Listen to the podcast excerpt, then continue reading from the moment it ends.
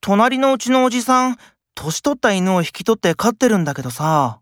ええそうなんだ。ただ、お手とかお座りができないとすぐに大声を出すんだよね。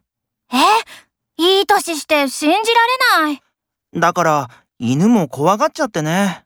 そういう飼い主には犬も心を開かないよね。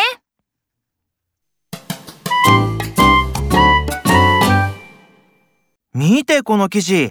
大臣が女性蔑視の発言で辞職だって。いい年して差別発言なんて最低だよね。